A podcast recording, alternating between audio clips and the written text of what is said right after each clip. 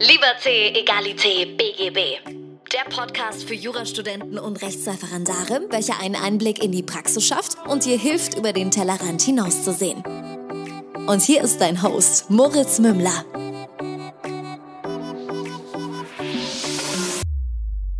Servus und herzlich willkommen zu einer neuen Folge von Liberté, Egalité, BGB. Mein Name ist immer noch Moritz Mümmler und ich habe heute Caroline Hartmann bei mir zu Gast. Wir werden heute darüber sprechen, wie es denn ist, an einer Fernuni zu studieren, wie der Unterschied ist zwischen einer Fernuni pre-Covid und jetzt, ähm, wie es ist, mit Kindern zu studieren, mit einer Familie zu studieren und auch gleichzeitig äh, darüber sprechen, wie es denn ist, wenn man schon ein bisschen älter ist und aber trotzdem noch ein Studium für sich in Angriff nimmt. Liebe Caroline, herzlich willkommen im Podcast. Schön, dass das klappt.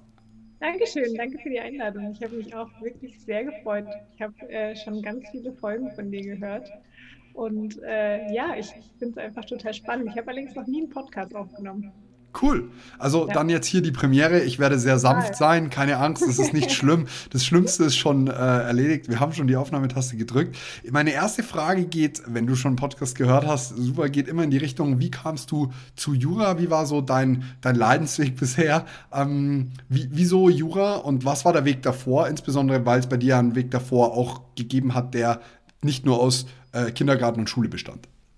Genau, also ich war so, glaube ich, so eine typische 19-Jährige nach dem Abi. Ich wusste nicht so richtig, was ich machen soll. Mein Abischnitt war auch nicht so dolle. Ich habe zwar immer gewusst, dass ich studieren will, aber das habe ich während der Abiturzeit ähm, dann doch äh, bezüglich der Noten ein bisschen zurückgestellt.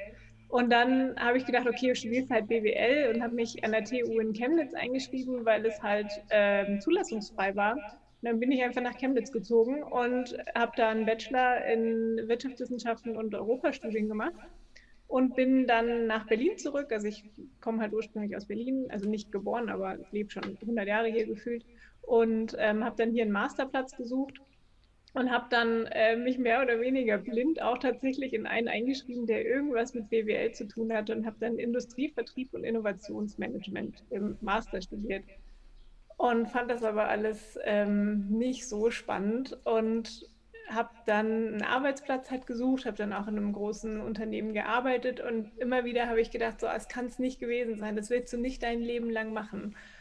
Und dann war 2013 und dann habe ich gedacht, na gut, dann fängst du halt nochmal ein Studium an. Und dann gab es halt den LLB, also den Bachelor of Laws an der Fernuni Hagen. Und dann habe ich gedacht, na gut, schreibst du dich mal da ein. Fand ich irgendwie immer interessant. Mein Mann ist Rechtsanwalt, mein Opa war äh, Rechtsanwalt, meine Mama ist Juristin und ähm, von daher die Beziehungen waren immer irgendwie da. Das Interesse auch. Und dann habe ich gedacht, ach ja, verlieren kannst ja nichts. Also ich war halt flexibel. Langweilig zu Hause. Und dann habe ich gedacht, na gut, ja, also fangen wir mal an. Und da war aber am Anfang noch gar nicht so das große Ziel, da jetzt unbedingt was draus zu machen. Mir war eigentlich erstmal wichtig, so ein bisschen den Anfang zu finden und mich ja so in dieses Thema einfach irgendwie reinzuarbeiten, das juristische Denken und ob das überhaupt was für mich ist und habe am Anfang halt wirklich auch nur so ein, zwei Module pro Semester, wenn überhaupt, belegt und ja. Also Wo hast du in dem, in dem Stress der 2000er Jahre, in denen wir leben, oder in den 2013 bis äh, folgende, wo hast du die, die Zeit hergenommen, es zu wagen, noch ein zweites Studium anzufangen? Also ich sage das deshalb bewusst so sarkastisch und ironisch, weil ähm, es mir schon so vorkommt, also äh, studieren und dann bitte bloß zeitig anfangen zu arbeiten und äh, keinesfalls nochmal studieren, vor allem nicht, wenn du es fertig gemacht hast. Also abbrechen ist ja schon schlimm und fertig machen und dann nochmal studieren ist ja gleich noch viel schlimmer. Wie, ja. wie kam es? Wo hast du den Mut hergenommen? Und warum ist es genau das Richtige? Ganz ehrlich, ich saß in einem Büro mit einem Job, der eine Halbwertszeit von circa zwei Jahren hatte und dann hätte man sich eigentlich halt weiter bewerben müssen, weil so damals gab es nicht große Auf, also keine großen Aufstiegschancen in dieser Position und ich habe gedacht, ich will es nicht machen. Ich will auch in diesem Bereich eigentlich nicht wirklich arbeiten. Dann habe ich mich halt umgeguckt, welche Möglichkeiten es mit meinem Studium halt noch gibt. Und es war eigentlich nichts dabei, was mich wirklich interessiert hat. Und dann habe ich halt überlegt, was könnte man denn mit Jura machen? Also am Anfang gab es ja, wie gesagt, noch gar kein Staatsexamen. Das heißt, dieser Staatsdienst, der war ja für mich noch gar nicht in irgendeiner Art und Weise offen an der Uni. Und dann hat mein Mann mich halt eigentlich immer wieder ermutigt und hat gesagt, na, pass mal auf, wenn es dann so eine Art irgendwie ähm, vergleichbare Zwischenprüfung gibt, dann kannst du vielleicht noch an eine andere Uni wechseln und dann wirklich das Examen schreiben. Aber das war alles so in weiter Ferne. Und jetzt, so richtig konkret ist das eigentlich geworden, als die Fernuni dann 2015 eröffnet hat, man kann jetzt ähm, das Examen bei Ihnen machen. Und ich war auch mit mhm. die Erste, die sich eingeschrieben habe. Also ich habe das erfahren, habe mich sofort angemeldet, also in, parallel in diesen Studiengang eingeschrieben. Und dann war eigentlich so dieser Weg klar. Also so ab 2015, 2016 war so klar, okay, das ziehst du jetzt durch.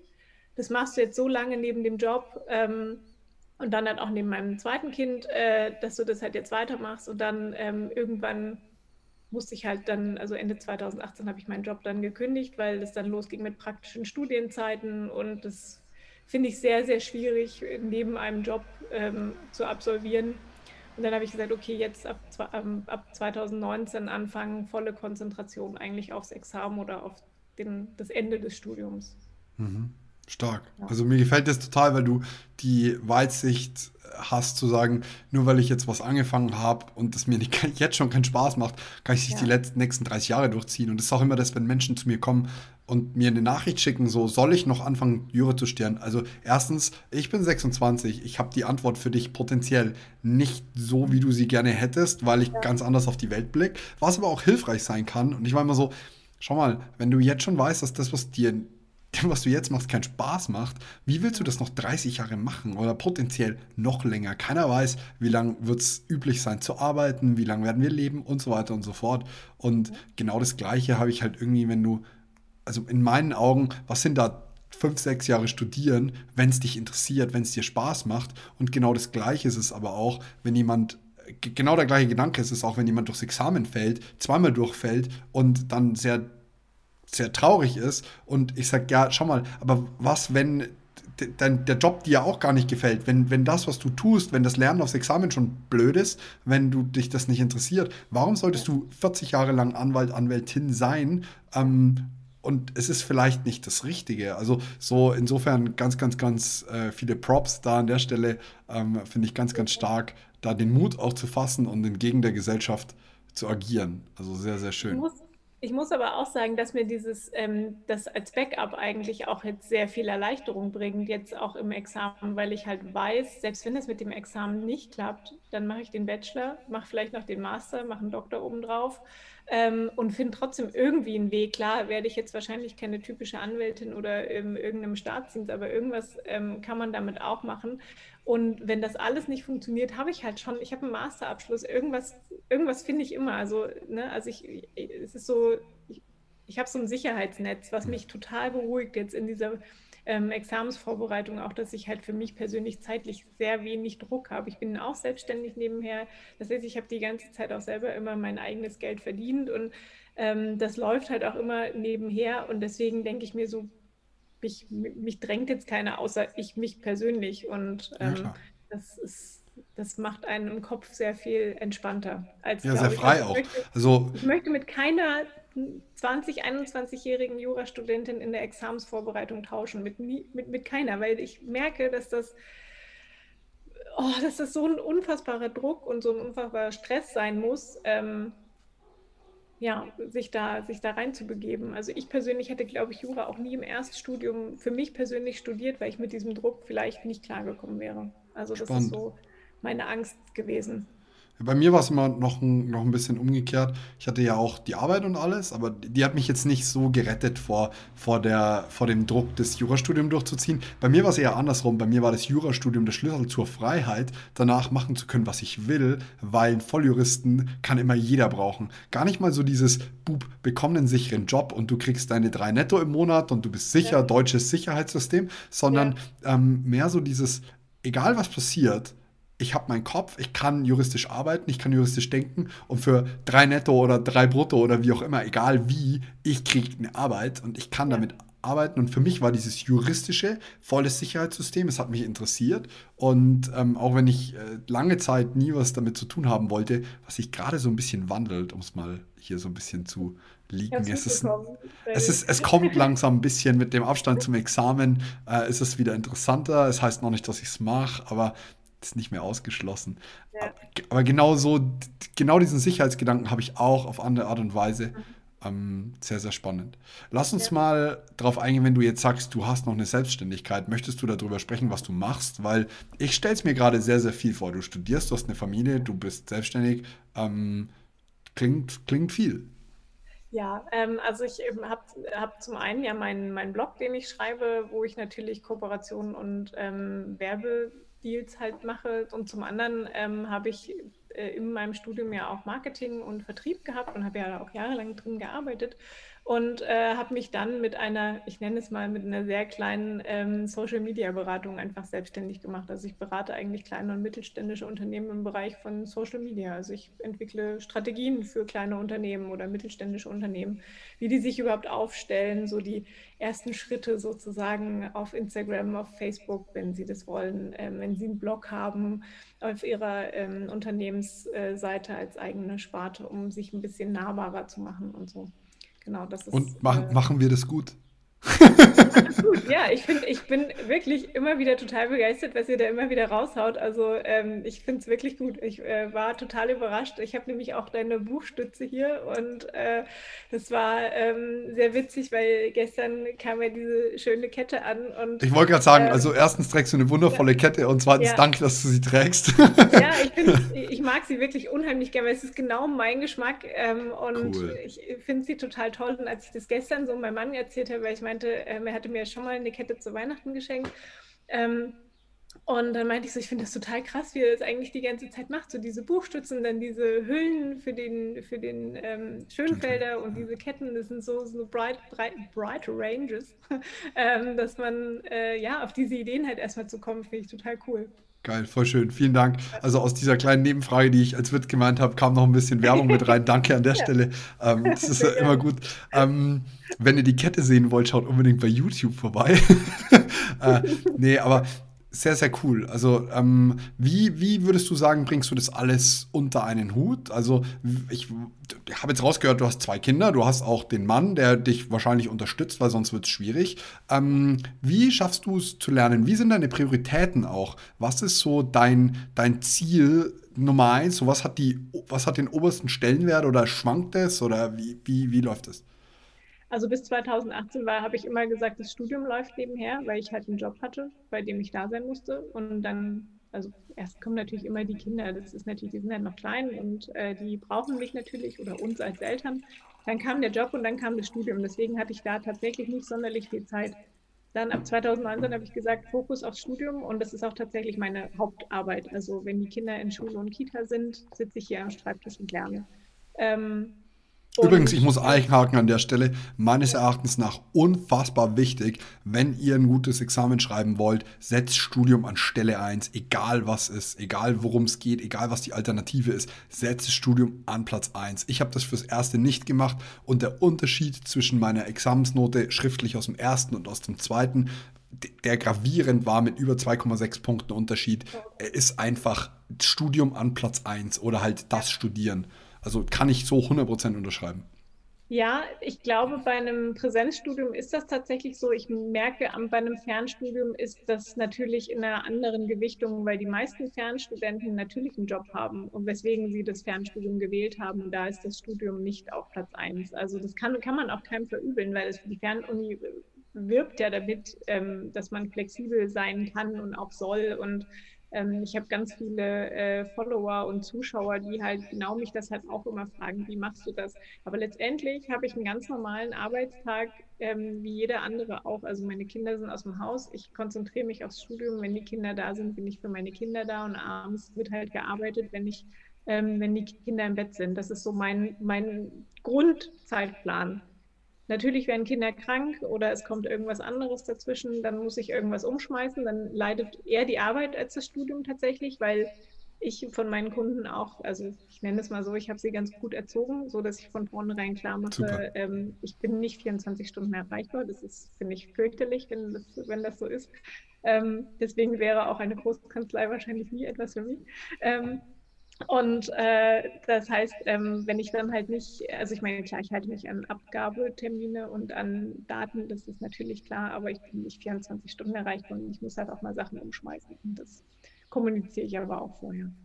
Aber das ist Ähm, wichtig. Also zwei Sachen, die ich da daraus raushören kann, ist äh, zum einen, du hast Spaß an den Dingen, die du tust, weil sonst könntest du sie abends nicht erledigen, weil wenn du schon, wenn du schon bis um 18 Uhr äh, die Schnauze voll hast mit den Dingen, die du getan hast, setzt du dich nicht mehr hin, sondern flackst dich von Fernseher und bist halt in deinem, in deinem Trott gefangen. Also an der Stelle erstens, du hast Spaß an dem, was du tust und zweitens, du gehst mit einer gewissen Flexibilität ran und da muss ich sagen, auch das kann ich von mir aus bestätigen, äh, wenn diese Flexibilität, die ist nötig auch. Gerade auch, wenn du mal einen Lerntag dabei hast, wo du sagst, heute geht nicht, ja, dann schiebst du halt Arbeit ein. Dann bist du halt Ja. irgendwie den vier, fünf Stunden mit Arbeit beschäftigt und weißt aber ganz genau, super, morgen kann ich einfach ein bisschen länger lernen. Oder ganz ehrlich, ich lege mich einfach ins Bett und schlafe. Oder so. Das ist auch so. Also ähm, gerade, gerade wenn man Familie hat, weiß man, dass man sowieso eigentlich 24 Stunden am Tag irgendwie mit dem Kopf bei Kindern ist. Und wenn die dann schon mal nicht da sind und ich merke, das Lernen funktioniert nicht und ich habe vielleicht gerade nicht viel zu arbeiten, dann ist es einfach so, dann nehme ich die Zeit für mich, weil alles andere ist ungesund und das muss man sich eingestehen. Und diese Flexibilität ist auch ähm, mir extrem wichtig, was so meine Me-Time, Freizeit, wie auch immer ähm, angeht. Also die steht bei mir auch ganz weit oben, weil ich merke, wenn ich nicht, wenn ich gereizt bin, sind alle anderen auch gereizt und dann funktioniert das hier zu Hause überhaupt nicht. Ja, wie willst du aus einem Lernkrug irgendjemandem was einschenken? Geht halt nicht. Ja. So fill your own cup first. Wenn du eine leere Karaffe Wasser hast, kannst du deine Gäste auch nicht mit Wasser versorgen. Geht leider nicht. Genau.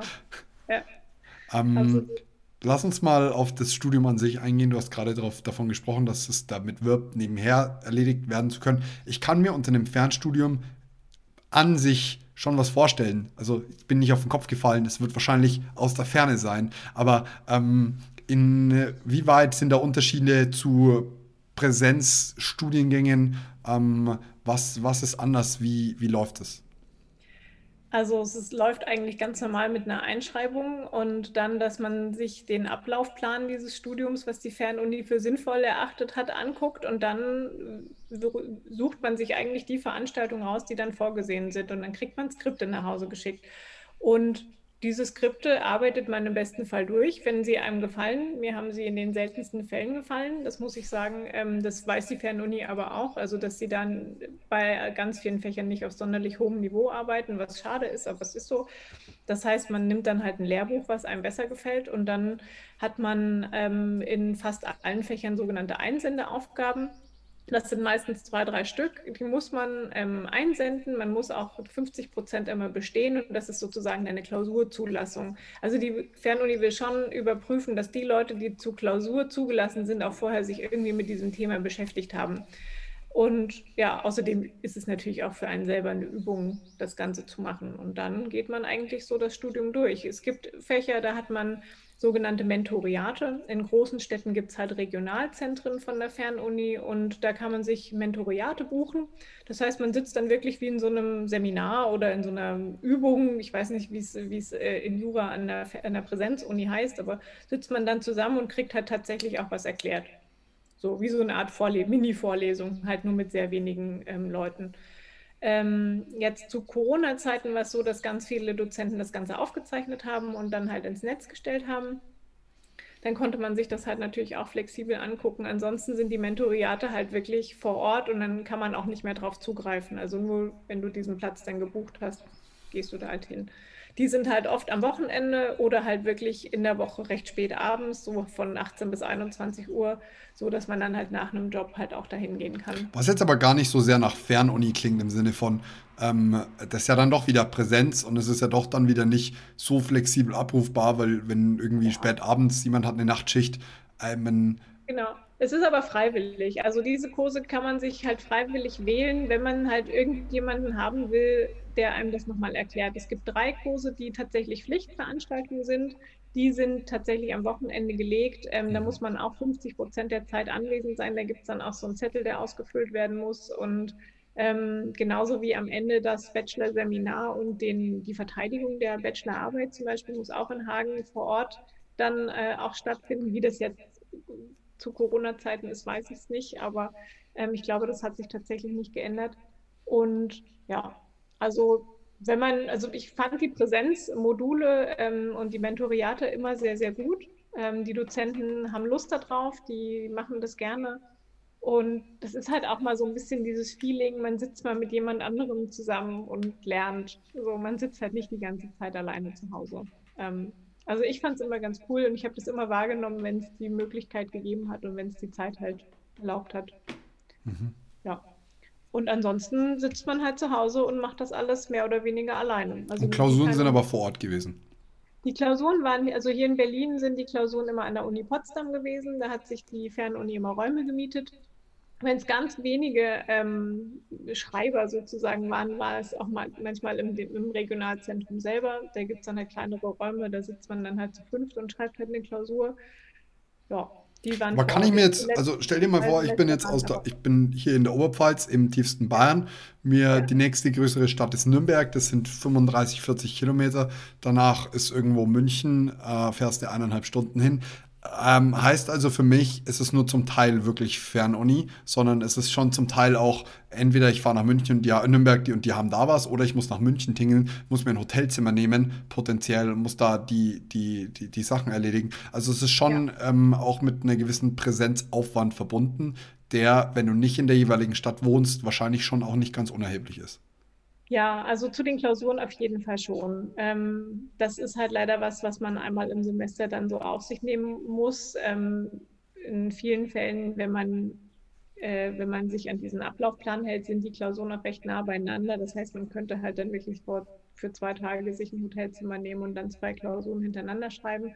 Jetzt muss ich aber sagen, ähm, die Fernuni war super schnell bei der Revi-Fakultät dass alles auf E-Klausuren umgestellt wurde. Also ich habe die letzten zwei Semester nur E-Klausuren geschrieben, was super war. Ich fand, es war ein ganz, ganz großer Fortschritt. Ähm, Wie läuft es ab?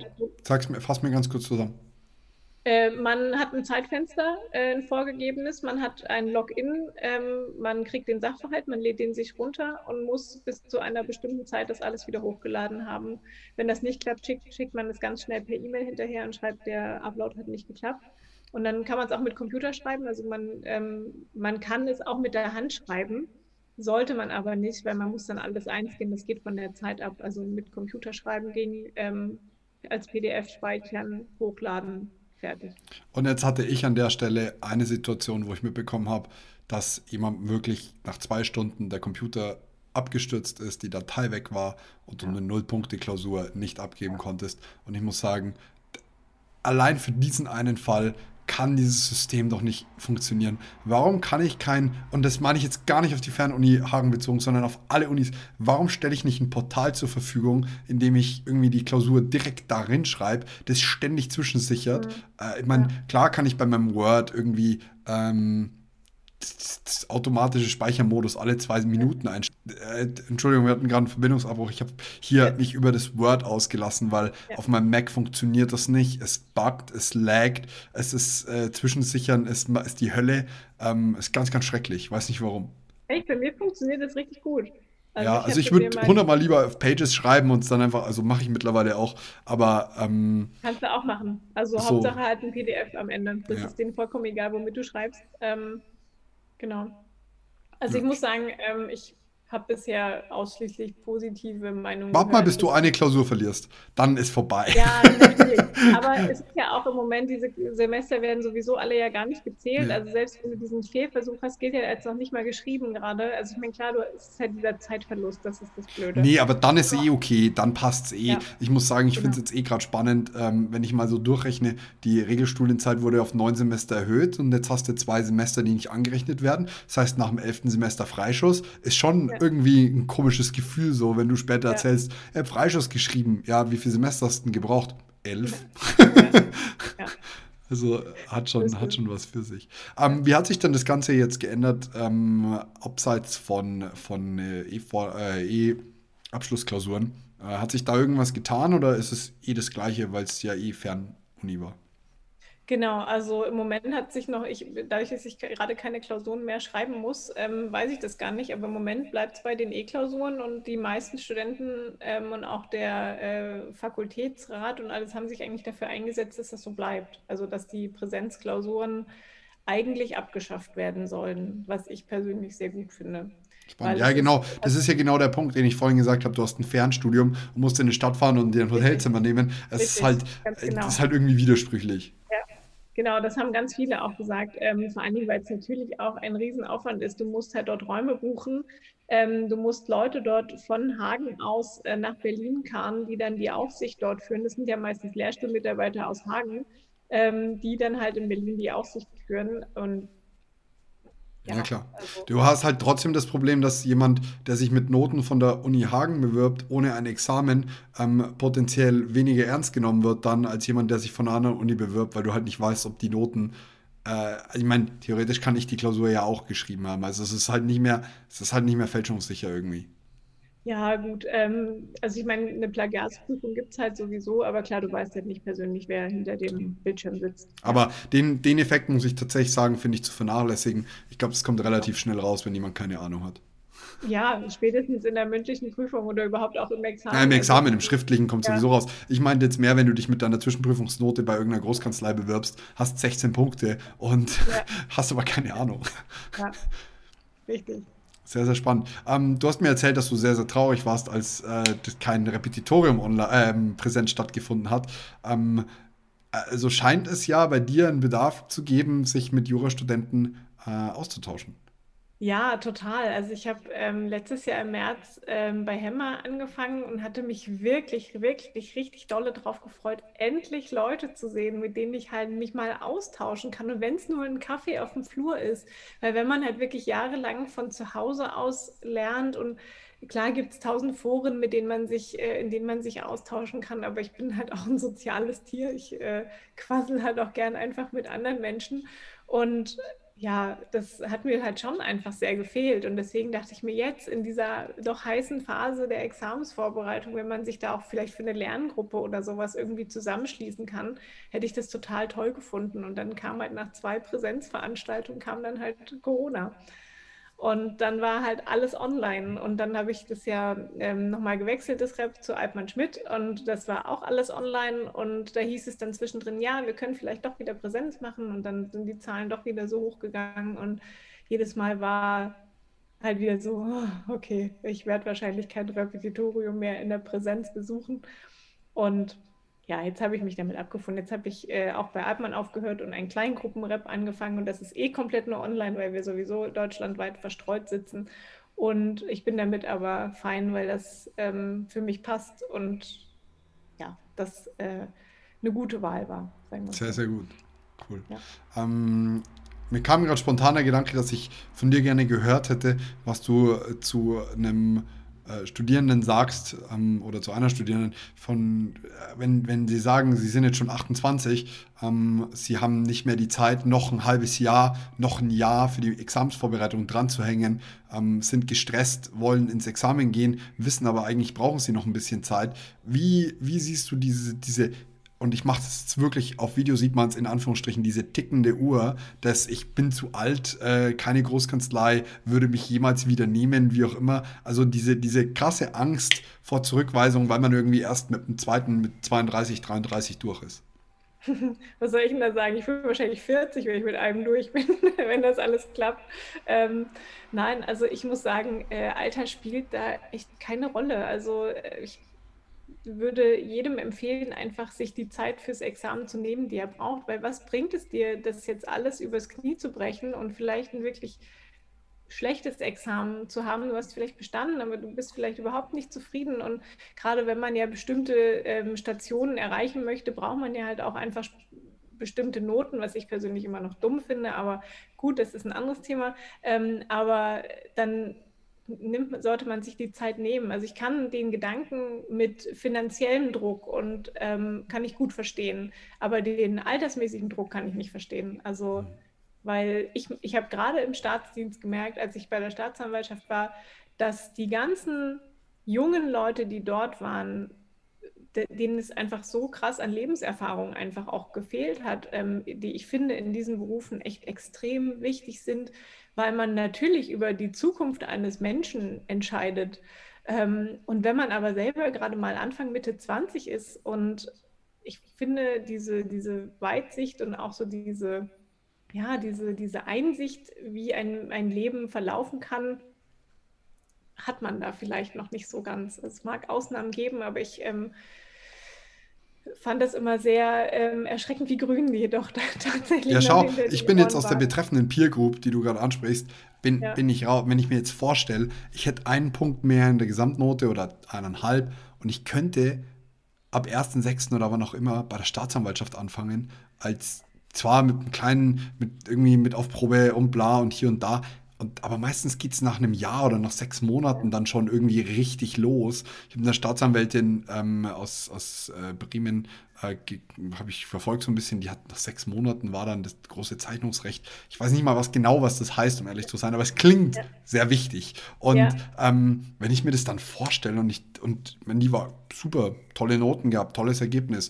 die war auch sehr vernünftig, die war da auch wirklich toll, aber wenn ich mir vorstelle, wow, ich fühle mich dazu nicht in der Lage und ja. äh, ich müsste mir einen sehr langen Bart wachsen lassen, dass ich das Gefühl habe, ich werde ernst genommen. Und mein ja. Selbstwert und mein Selbstbewusstsein ist jetzt gar nicht so schlecht. Also, äh, und, und trotzdem habe ich diese, die, dieses Gefühl, boah, das passt nicht. Genauso. Ja. Wie ich zwar gerne in die Strafverteidigung gehen würde, aber wenn ich mich jetzt selber als Strafverteidiger sehe, denke ich mir so, wow, so, dann kommt der 26-Jährige ums Eck und will dir erklären, wie der Hase läuft. Richtig. Oh, Richtig. Das ist ähm, auch das, was ich, äh, was ich erlebt habe. Und ich finde halt, Noten sind gerade in Jura oder gerade in diesen Jobs als Richterin ähm, oder Staatsanwältin ähm, nicht das Allerwichtigste. Also es ist wirklich ja, was, was schon wichtig ist, was ich jetzt schon auch von mehreren ähm, Anwälten auch unter anderem gehört habe, ist so dieses, wir legen gar nicht so viel Wert auf die Note, wir stellen aber fest, dass jemand, der zehn Punkte hat, wesentlich gründlicher ist, wesentlich sauberer arbeitet, wesentlich mehr liefert, als jemand, der fünf, sechs Punkte abgibt. Und da habe ich meine sein. Meinung, da, ich war ursprünglich auch sehr der Meinung, so, ach, die Noten, ich habe zwar im ersten Examen schriftlich 4,08, Übrigens Gesamtnote 6,99, vergesst es immer dazu zu sagen. Aber 4,08 schriftlich, habe ich mir gedacht, ach, ich bin doch ein super Typ. So, kann doch gar nicht an der. Kann, man könnte das schon. Und wenn ich aber dann jetzt vergleiche, meinen jetzigen Kenntnisstand zu von vor zwei Jahren, Nein, du konntest es nicht, Moritz. Du wusstest es auch nicht. Es war eine gnadenlose Selbstüberschätzung. Und auch ja. jetzt weißt du im Vergleich zu denen, mit denen du dich vielleicht unterhältst, gar nichts. Und ähm, also insofern, das Notsystem ist nicht immer gerecht.